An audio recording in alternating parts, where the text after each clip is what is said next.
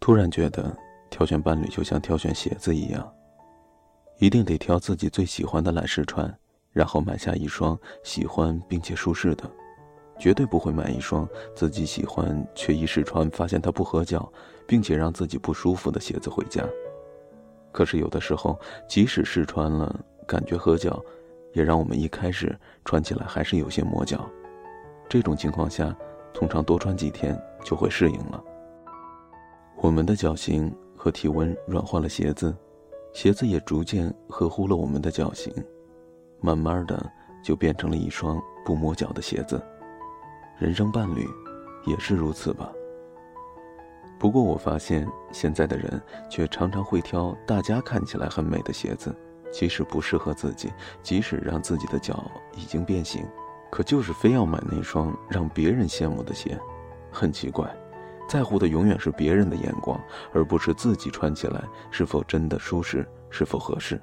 所以眼下结婚率高，离婚率更高，因为根本没有倾听自己内心的声音。关于挑鞋子，我想起一个很有趣的事儿。我常常在网络上买鞋子，通常我都是经过深思熟虑、精心挑选，一眼就能看出这鞋子是不是我要的。我同事就说了：“为什么你在网络上可以买到这么好的，好看、好穿又便宜，而且你没有试穿，这样你都敢买？”我就说：“因为我有火眼金睛啊，我就是看得出来。”我同事说：“哇，太厉害了！明明网络上有这么多地雷。”对呀，就像你曾经问过我，为什么没有见过面却可以这么喜欢并且关心你？我也真的不知道为什么。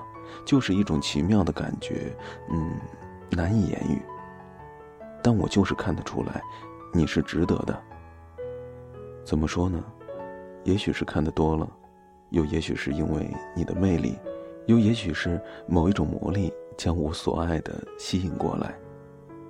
可我们都是活生生的个体，有思想，有感受，不像我在淘宝上挖宝那样，可以确定那就是我要的东西，然后拍下来。等着寄到台湾，然后等着收货，然后等待打开的那一刻，真的就是如我所想的那样喜欢并且合适。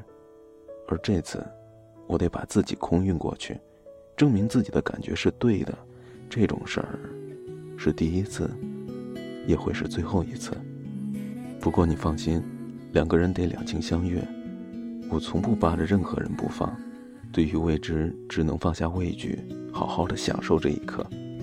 因为我们永远不知道上苍是怎样安排的。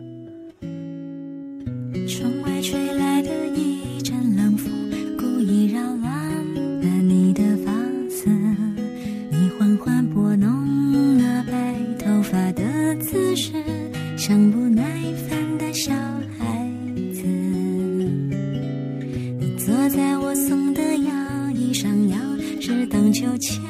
的另一种方式。我模仿你那碎碎念念的样子，我是你的小孩子。我承认我喜欢你唱的那首老调子，所以我小声的跟着你哼，那我老的时候才会记得。聊一聊我们曾经做的傻事，醒来以后是不是就有解释？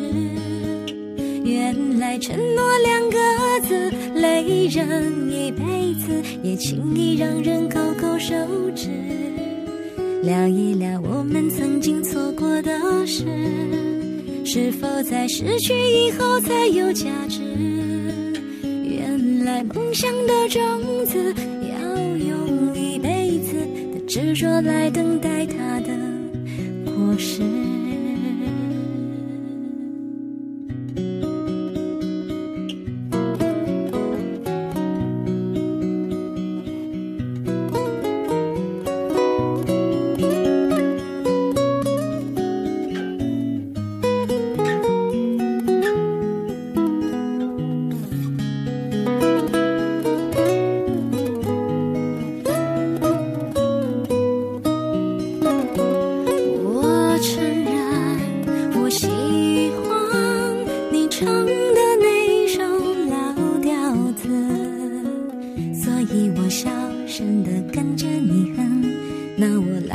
时候才会记得，聊一聊我们各自那段往事。